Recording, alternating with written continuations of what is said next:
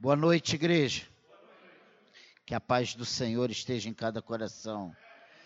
Abra sua Bíblia aí no Evangelho de João, no capítulo 18. Pode, pelo amor de Deus. Evangelho de João, capítulo 18. E é uma leitura extensa. Eu não ia ler todo o texto, mas eu quero ler do versículo 1 ao versículo 27. João, eu vou esperar o pessoal beber água para fazer a leitura. João 18, versículo 1, fala sobre os últimos momentos de Jesus antes de ser preso, julgado, condenado, crucificado, morto, ressurreto, assunto aos céus, 40 dias depois, aproximadamente. Você achou aí, João 18? Tendo Jesus dito essas palavras, saiu juntamente com seus discípulos para o outro lado do ribeiro Cedron, onde havia um jardim, e ali entrou com eles. Que palavra Jesus tinha dito? Ele tinha terminado de fazer a oração sacerdotal, a oração que ele fez em favor de todos os cristãos em todos os tempos, inclusive sobre por nós hoje. E Judas, o traidor, também conhecia aquele lugar, porque Jesus ali estivera muitas vezes com seus discípulos. Tendo, pois, Judas recebido a escolta e dos principais sacerdotes e dos fariseus alguns guardas, chegou a este lugar com lanternas, tochas e armas. Sabendo, pois, Jesus todas as coisas que sobre ele haviam de vir, adiantou-se e perguntou-lhes: A quem buscais? Responderam-lhe: A Jesus o Nazareno. Então Jesus lhes disse: Sou eu. Ora, Judas o traidor estava também com eles. Quando, pois, Jesus lhes disse: Sou eu, recuaram e caíram por terra. Jesus de novo lhes perguntou: A quem buscais? Responderam: A Jesus o Nazareno. Então lhes disse Jesus: Já vos declarei que sou eu. Se é a mim, pois, que buscais, deixai ir estes, para que se cumpra a palavra que dissera: Não perdi nenhum dos que me deste. Então Simão Pedro puxou da espada que trazia e feriu o servo do sumo sacerdote, cortando-lhe a orelha direita e o nome do servo era Malco.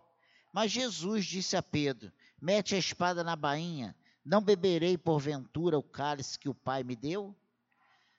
Assim, a escolta, o, o comandante e os guardas dos judeus prenderam Jesus, manietaram-no e o conduziram primeiramente a Anás, pois era sogro de Caifás, sumo sacerdote naquele ano. Ora, Caifás era quem havia declarado aos judeus ser conveniente morrer um homem pelo povo. Simão Pedro e outro discípulo seguiam a Jesus. Sendo este discípulo conhecido do sumo sacerdote, entrou para o pátio deste com Jesus. Pedro, porém, ficou de fora, junto à porta. Saindo, pois, o outro discípulo, que era conhecido do sumo sacerdote, falou com a encarregada da porta e levou a Pedro para dentro. Então a criada, encara, encarregada da porta, perguntou a Pedro: Não és tu também um dos discípulos deste homem? Não sou, respondeu ele. Ora, os servos e os guardas estavam ali tendo acendido um braseiro por causa do frio, e esquentando-se, Pedro estava no meio deles, aquentando-se também. Então, o sumo sacerdote interrogou a Jesus acerca dos seus discípulos e da sua doutrina. Declarou-lhe Jesus: Eu tenho falado francamente ao mundo. Ensinei continuamente, tanto nas sinagogas como no templo, onde todos os judeus se reúnem, e nada disse em oculto. Por que me interrogas? Pergunta aos que ouviram o que lhe falei. Bem sabes eles o que eu disse. Dizendo ele isso, um dos guardas que ali estava, estavam deu uma bufetada em Jesus, dizendo: É assim que falas ao sumo sacerdote? Replicou-lhe Jesus: Se falei mal, dá testemunho do mal, mas se falei bem, por que me feres? Então Anás o enviou manietado à presença de Caifás, o sumo sacerdote. Lá, Simão Pedro aquentava-se, perguntou-lhes, pois, perguntaram-lhe, pois, és tu, porventura, um dos discípulos dele? Ele negou e disse, não sou. Um dos servos do sumo sacerdote, perante, parente daquele a quem Pedro tinha decapitado a orelha, perguntou: Não te vi eu no jardim com eles? De novo, Pedro negou e no mesmo instante cantou o galo. Amém?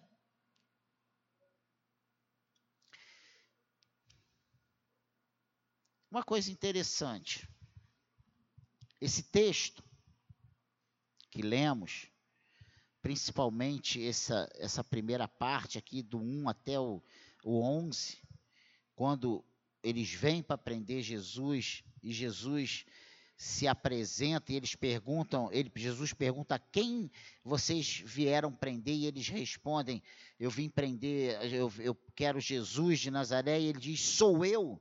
E quando ele fala isso, esses homens caem por terra.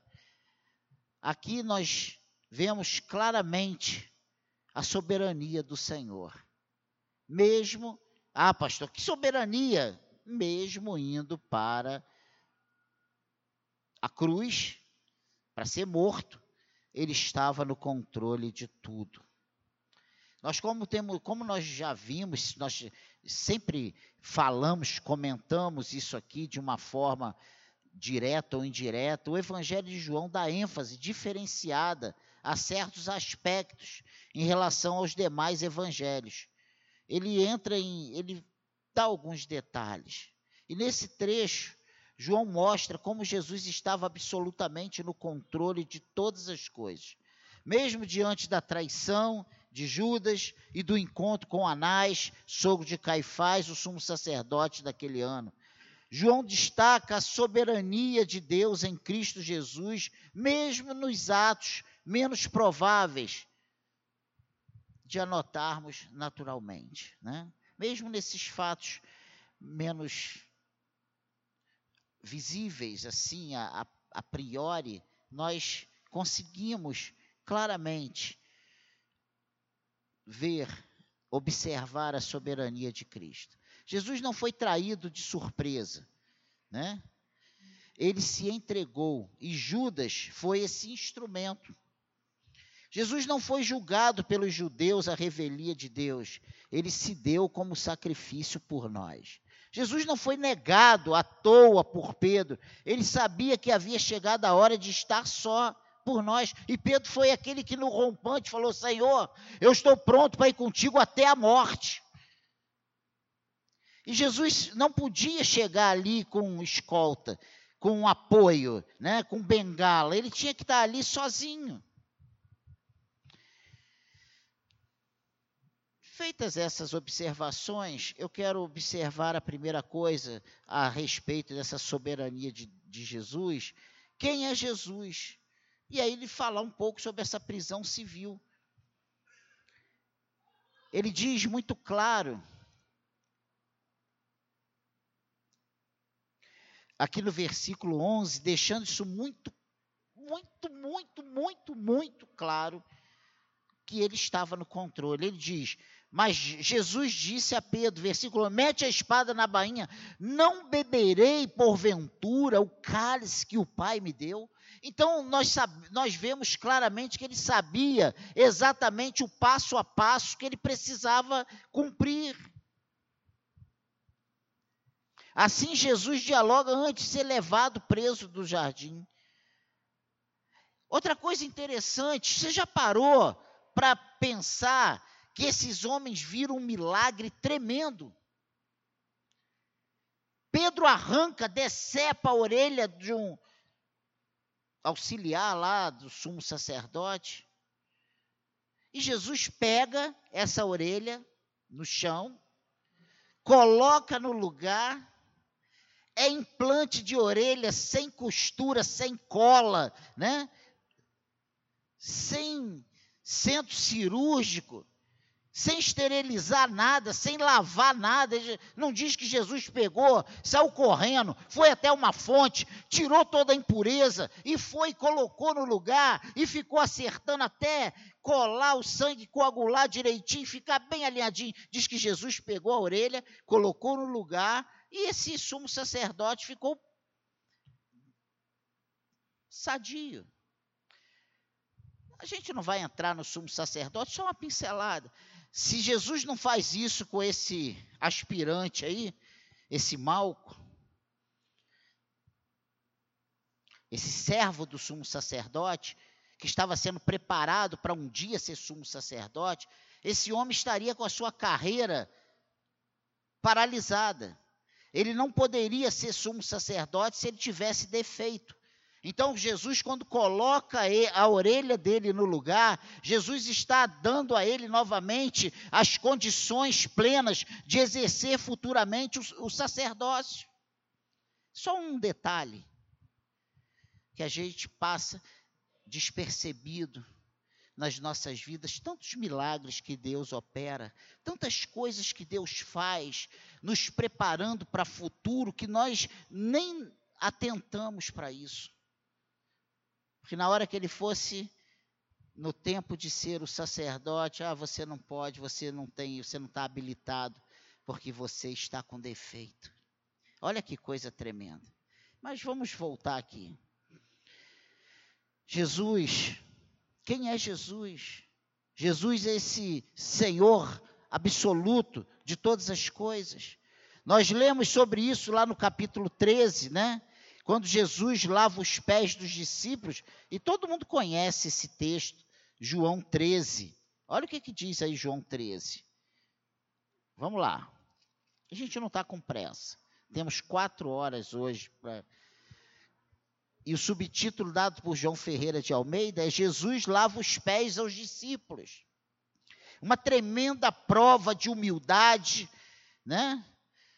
E Jesus aqui no versículo 21 até o 30, quando ele aponta o traidor, né?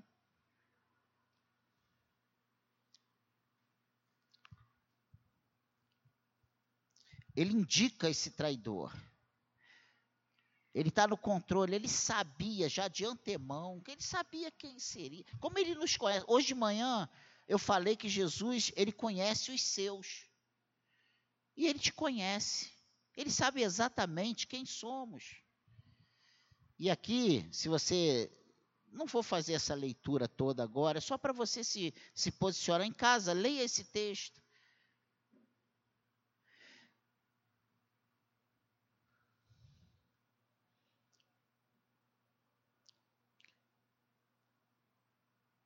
E aqui ele, nesse texto de João 13, João e, e Pedro perguntam, né? A quem ele estava se referindo? Então, aquele discípulo reclinando-se, é que acontece aquele momento em que João, ainda novinho, lá por em torno dos seus 17, 18 anos, reclina a cabeça sobre o peito de Jesus.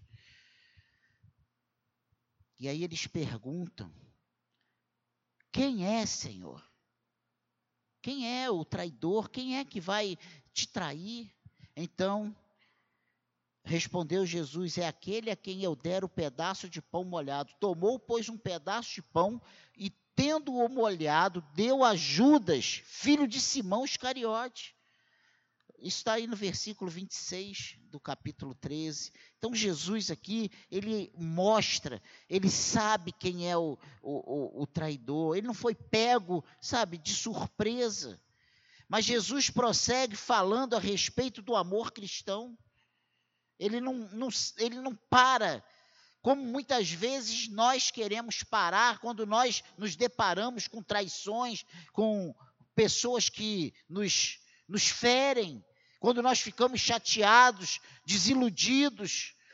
Jesus não ficou assim. Ele prosseguiu na sua tarefa. Ele sabia que ele tinha algo a cumprir. Ele tinha uma missão. Ele sabia exatamente a sua missão. E ele não ficou deixando com que nada atrapalhasse a sua missão. O objetivo dele era, em tudo, obedecer o Pai. Já o capítulo 14 a 16 trazem importantes discursos de Jesus que consola e instrui seus discípulos. E João é muito rico nisso, preparando-os para a sua iminência, ausência e o início do tra dos trabalhos da igreja. Jesus vai fazendo um trabalho de preparação até chegarmos a esse capítulo 18. No versículo, no capítulo 17, como eu já falei, a oração sacerdotal, algo tremendo, né? Que engloba todos os eleitos de todos os tempos. E aí nós chegamos, né?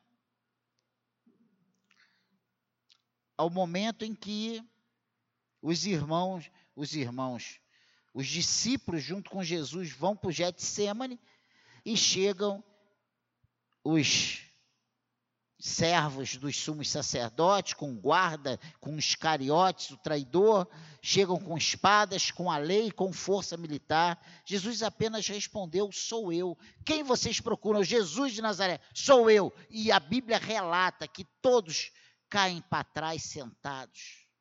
Será que ele não podia ter fugido? Claro, mas não era esse o plano. Ele não veio para isso. Quando Pedro puxa da espada, corta a orelha, o que, que ele fala? Não vou eu beber do cálice que o Pai me deu? Olha o entendimento, o entendimento de que Jesus ele estava ali para fazer a vontade do Pai e aquilo que estava acontecendo era a vontade do Pai. A pergunta para nós nessa noite é: o que tem nos acontecido? Nós temos entendimento que é a vontade do Pai para nós? Será que na nossa vida, lá, cada um aí pensando nos seus problemas, dê nome às suas situações? Isso que você está passando você tem entendimento que o Senhor está no controle de tudo, na sua soberania, na sua graça, na sua misericórdia?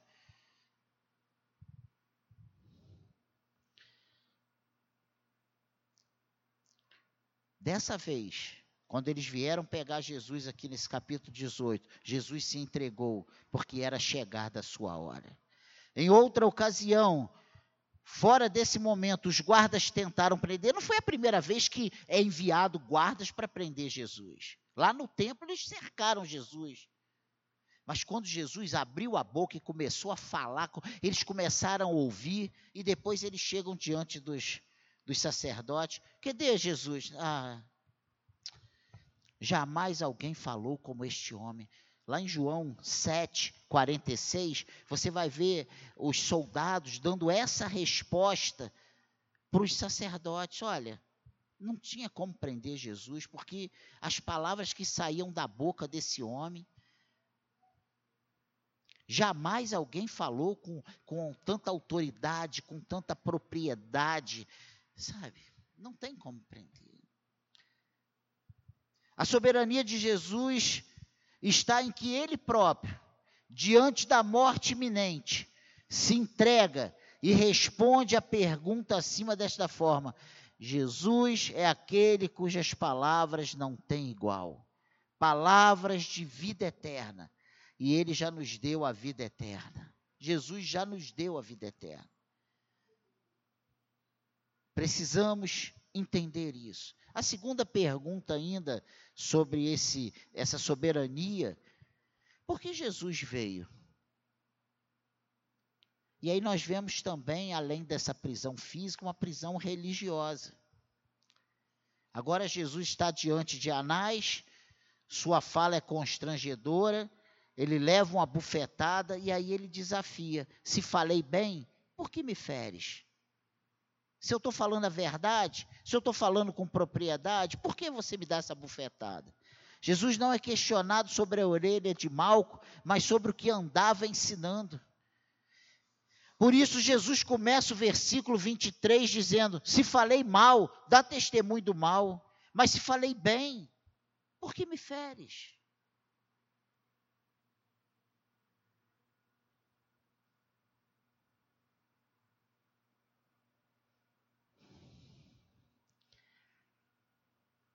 Muitas vezes querem nos calar, muitas vezes querem calar ainda hoje a voz do Senhor, mas é impossível.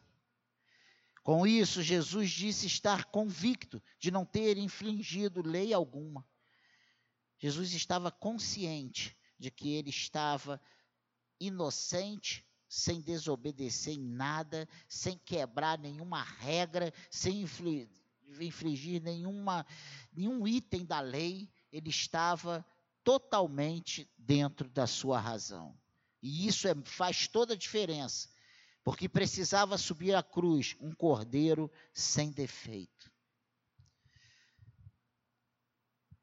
E ele estava certo, ele só falou a verdade, ele deu testemunho da verdade e nos apresentou a verdade eterna para a glória de Deus Pai.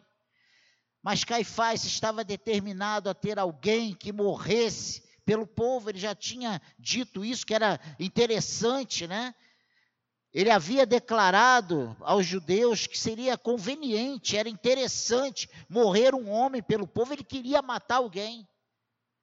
Tanto é que a cruz que foi preparada e que Cristo subiu ali, aquela cruz não era para ele. Era para Barrabás, um homem muito maior do que Jesus, com os braços mais longos, tanto é que quando Jesus foi crucificado, o que aconteceu? Ele teve essa parte aqui do, do ombro, né, deslocado, para poder chegar no buraco da madeira que foi preparado para Barrabás. Alguém eles iam matar. Mas não é que coube a eles definirem que seria Jesus, mas ao próprio Deus que seria Jesus. Nesse ponto, mais uma vez, vemos a plena, a pena brilhante de João.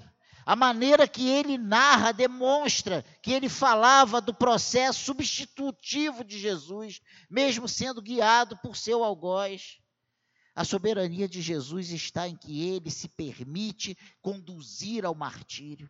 Mesmo que todos zombem e achem que ele é um derrotado, ele o faz para que se cumpra nele e por ele a promessa do resgate diante da ira de Deus contra o pecado. Meu Deus, que coisa tremenda! Ele dá cada um dos seus passos sabendo exatamente aonde está pisando, por quem ele está fazendo isso, como tinha que ser. Ele, ele estava no controle de tudo. E a terceira coisa ainda dentro dessa soberania de Deus, a queda de Pedro, né? A prisão dos sentimentos. Esse versículo 27 termina de uma forma terrível. De novo, Pedro negou e no mesmo instante cantou o galo. Jesus já tinha prevenido Pedro: Pedro, você vai me negar só essa noite três vezes, antes que o galo cante. E quando ele nega a terceira vez, o galo cantou pela primeira vez. Meu Deus.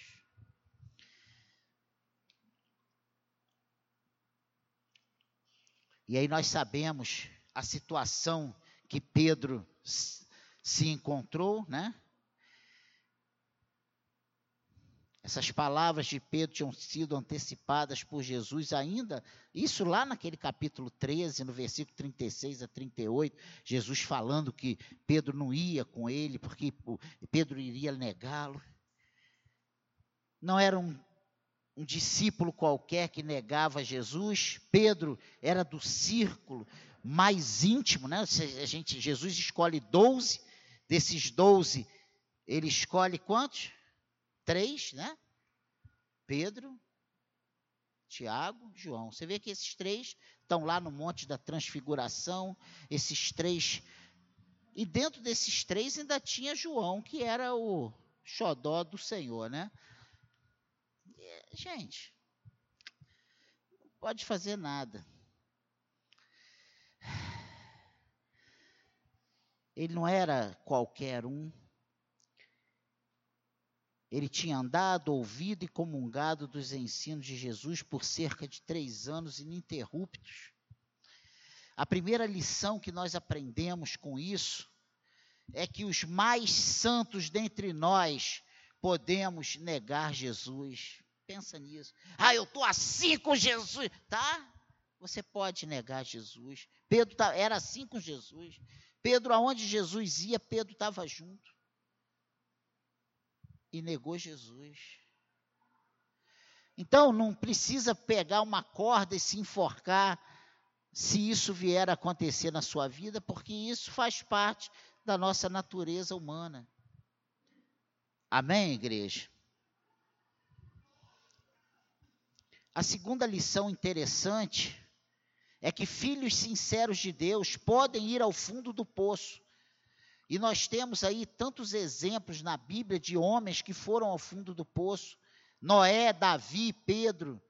Né? Eu não vou entrar aqui nesses, falar a vida desses homens. Pô, Noé fez tudo certo e depois, depois que ele chega na terra, planta a vinha, colhe o fruto, fica bêbado, toma um porre, fica bêbado, os filhos zombam dele, ficam rindo, um filho, cão, fica vendo ele ali nu e fala para os outros, em vez dele falar, puxa, me perdoe meus filhos, não, ele amaldiçoa cão.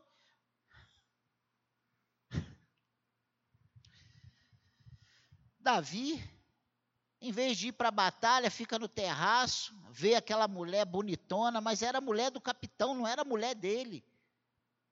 E Davi não respeita isso, passa por cima, faz um filho nessa mulher, trai esse capitão.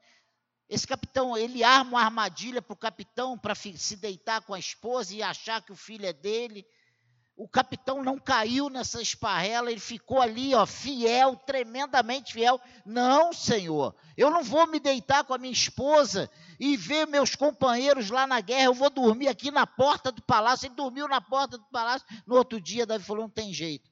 Manda uma carta para o capitão dele, ó, coloca esse aí na frente de batalha, sai todo mundo e deixa ele ser alvejado. Esse é o homem, Davi, que eu não queria na minha casa de jeito nenhum. Pedro, vou contigo, Senhor, para negou três vezes.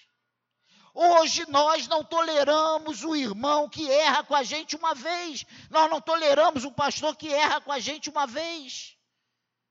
Pensa nisso. Somos humanos, passíveis de falhas. Perfeito é o nosso Senhor. Amém, igreja? Qual a diferença entre Judas e Pedro? João nos diz que não há nenhuma diferença entre Judas Iscariote e Pedro. Não há diferença entre a traição de Judas e a negação de Pedro. João está dizendo que a esperança de nossa salvação não repousa sobre nossos pecados, mas repousa no arrependimento. Não importa o que temos feito, como ferramos, importa é como reagimos diante desse erro. Se vamos sair correndo e nos enforcar, ou se vamos sair correndo e nos jogar aos pés do Senhor e falar: Senhor, eu errei, eu pequei, mas eu careço da tua misericórdia, eu careço do teu perdão, tenha misericórdia de mim. Hoje nós temos falhado tremendamente. Nós achamos que é pelas nossas obras, sabe? Não é pelas obras. É pelo arrependimento. É como reagimos diante dos erros. Porque eu erro e você erra. O problema é que você só consegue ver o erro do outro. Dificilmente nós conseguimos ver os nossos próprios erros. Dificilmente nós conseguimos medirmos a nós mesmos. Nós sempre estamos medindo o outro, sempre estamos com o nosso dedo apontado para o erro do outro. E Jesus, nesse, nesse texto, ele mostra claramente que nós precisamos entender que o perdão vem pelo arrependimento. A diferença se viu na prática. Judas se enforcou por remorso traí Jesus, já acabei com a vida. De... Bum, se enforcou. Era o filho da perdição, João 17, 12. E Pedro Pedro, nós vemos que ele morreu para a glória de Deus. Lembra lá na praia que eu preguei domingo passado sobre esse texto? Jesus prepara peixe, prepara pão. Esses homens desobedecem ao Senhor, que ele tinha mandado ficar em Jerusalém até que do alto eles fossem revestidos de poder, mas eles vão para a praia, vão pescar. Quer saber? Eu vou fazer o que eu sei. Muitas vezes fazemos isso, joga a rede a noite toda e não pega um peixe. Quando vem desanimado, Pedro já pelado, tirou a roupa, estava nu, a Bíblia diz isso. Aí Jesus, vem comer pão, traz um peixe. Aí, não, Senhor, não tem peixe nenhum aqui não, aqui nós não temos nada. Então, joga lá ao largo que vocês vão pegar peixe. Aí eles vão lá, em obediência, jogam e pegam 150 e quantos? Seis, três, 153 grandes peixes, a ponto da, de ser um milagre a rede não se romper. Aí Pedro logo reconhece: ah, esse aí é Jesus. Para ter uma pescaria dessa, nós jogamos a rede a noite toda, jogamos no largo, jogamos aqui, jogamos ali, e não pegamos nada. E esse homem manda jogar ali, e vem essa rede abarrotada, ele se, se veste cinge o seu lombo e se joga na água e deixa peixe, deixa barco, deixa tudo para lá, porque Pedro era Pedro, né? Pedro, ele sempre tinha que estar na frente de tudo, tomar decisões, sair rompendo, com quebrando todo o protocolo, e ele deixa os outros companheiros lá se virando com aquelas, aquele monte de peixe para puxar todos eles para a água. Amém, igreja? A diferença nos dias de hoje ainda continua a mesma. Deus não quer remorso, Deus quer arrependimento. A soberania de Jesus está em que ele perdoa o contrito e reserva para a ira do Pai o impenitente. Sua soberania não se manifesta em que ele não leva em conta nossa pequenez, mas no, no, nos eleva por sua graça e misericórdia. E é isso que nós precisamos ter em mente bem firme. Ele é soberano. Servimos a um Senhor que todos que no dia da angústia se refugiam nele, ele é fortaleza. Vimos hoje pela manhã isso. Amém, igreja?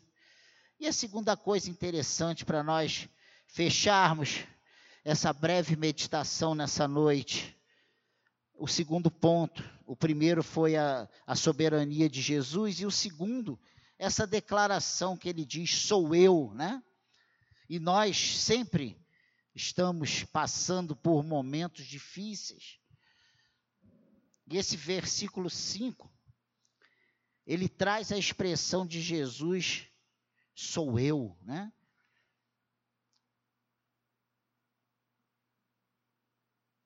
Que coisa tremenda. Responderam-lhe a Jesus, responderam-lhe a Jesus o Nazaré. Então Jesus lhe disse: Sou eu. Ora, Judas, o traidor, estava também com eles. Temos nos perguntado em João: quem vem a ser Jesus? Com essa afirmativa, o que ele pode nos ensinar? Talvez muitos, na dureza do coração, vai dizer: como vou servir a um Senhor que é preso, crucificado, morto? Só que só fala isso quem não entende a obra completa de Jesus Cristo. O que ele estava dizendo ali, parafraseando, João 4, 26. Olha o que, que diz aí.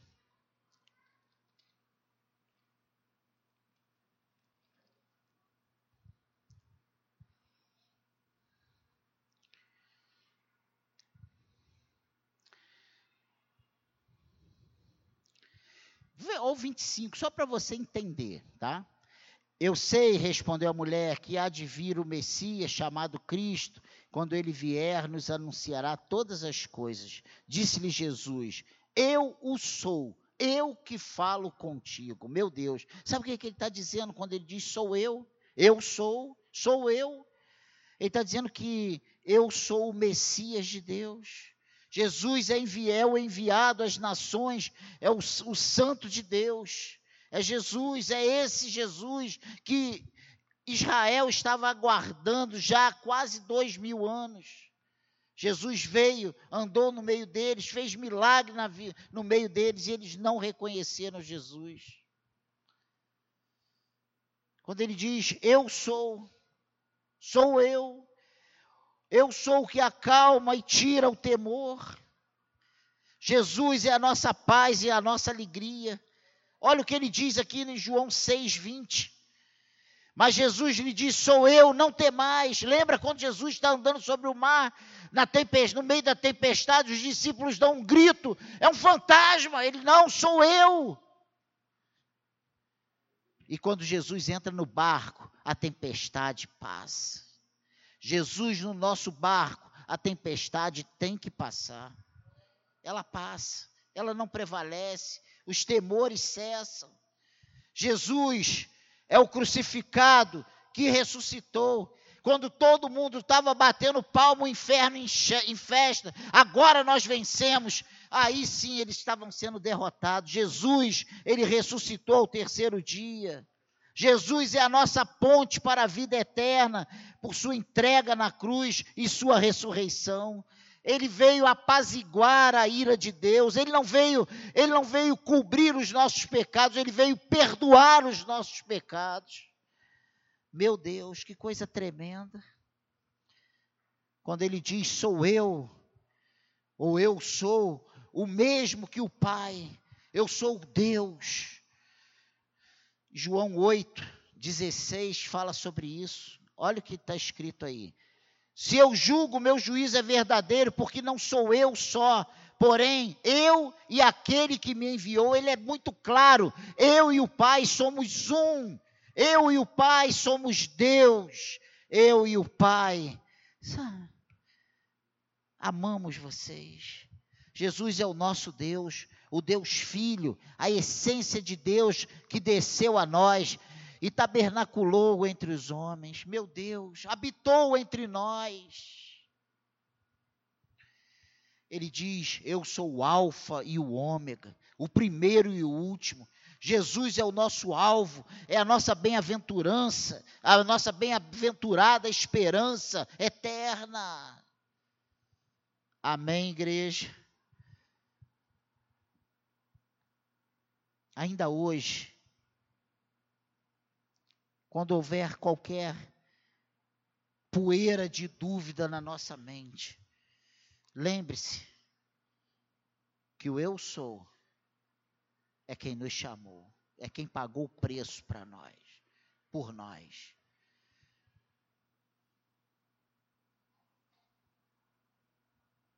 Ele espera de nós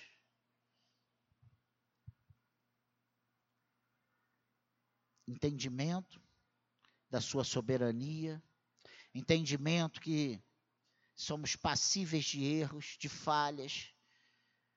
Não tem ninguém que se arrependeu dos seus pecados, entrou para a família de Deus e nunca mais pecou.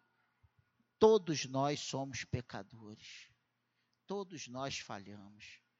Todos nós somos carecidos da misericórdia, do perdão.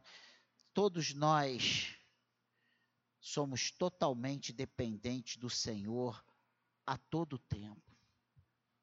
Mesmo quando nós fazemos parte daquele circo de amizade ou de, de pessoas que estão muito próximas de Jesus, como Pedro, nós estamos sujeitos a negar Jesus com as nossas atitudes, com os nossos posicionamentos, com a nossa humanidade, a nossa infantilidade.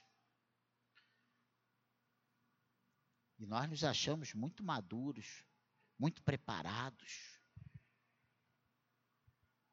Que o Espírito Santo de Deus nos ajude nesse reconhecimento de quem é o Senhor, na nossa vida.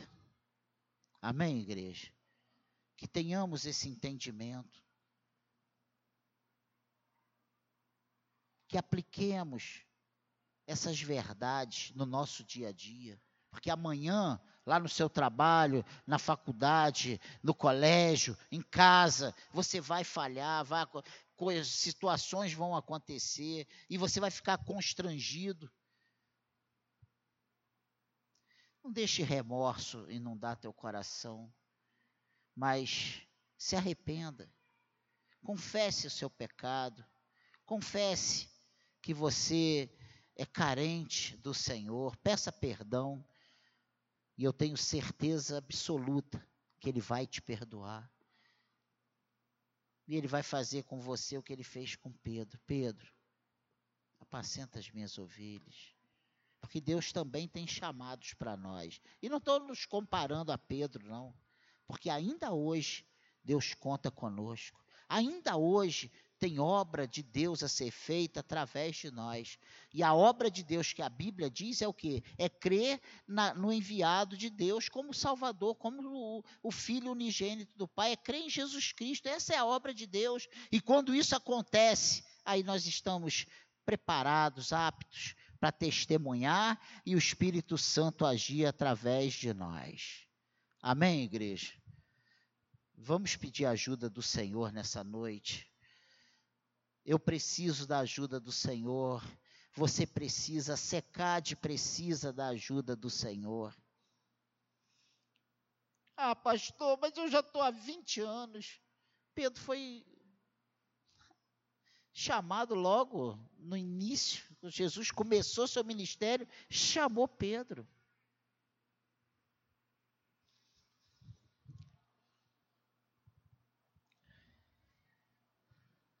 Jesus chamou Pedro. Pedro andou com Jesus, Deus ouviu. Pedro ouviu todo o ensinamento que Jesus tinha para os discípulos. Nós não somos melhores que Pedro e nem piores. Nós somos iguais, parecidos. Não com o mesmo chamado individual, mas também com o chamado. Pai querido, eu oro junto com a tua igreja e eu peço que o teu Espírito Santo trabalhe o nosso coração. Eu peço que o teu Espírito Santo fale conosco nessa noite nos mostre, Senhor, aonde temos falhado, os passos que precisamos dar, as reações que precisamos ter. Trabalhe o nosso coração, Senhor. Que possamos nos posicionar como servos, amigos, filhos amados do Senhor. Pai querido, que o teu Espírito nos leve ao arrependimento que o teu Espírito fale ao nosso coração, que não vivamos, Senhor, acomodados com os erros, com as práticas libertinosas. Ah, Senhor, que o pecado não tenha domínio sobre nós. É a nossa oração nessa, nessa noite. Que o pecado não tenha domínio sobre nós, que não tenhamos vergonha do Senhor, que possamos, ó Deus, encarar de frente os nossos erros, sabendo que temos um reto juiz, que temos um advogado que pleiteia as nossas causas, que morreu por nós, que nos ama e se torna fortaleza dos que na angústia buscam esconderijo nele. Ah, Senhor, eu te agradeço porque tu nos conhece. Eu te agradeço porque o Senhor não nos chama aleatoriamente, fica esperando para ver o que que nós vamos fazer, o que vai sair de nós. O Senhor sabe exatamente quem somos. O Senhor nos conhece na íntegra. E ele nos chamou desse jeitinho que somos, todo imperfeito, para sermos aperfeiçoados por ele o autor e o consumador da nossa fé. Pai querido, muito obrigado. E eu peço, mude a nossa história, mude, Senhor, sopre fôlego em nós, fôlego de vida, de alegria. ânimo para continuarmos na nossa caminhada. Senhor, não deixe que fiquemos parados, caídos pelo caminho, Senhor, mas que possamos avançar, que possamos, ó Deus, crescer na, nosso, na, nossa, na nossa caminhada contigo, Senhor. Que nós possamos ter conhecimento do Senhor. Nos abençoe e seremos abençoados. Amém?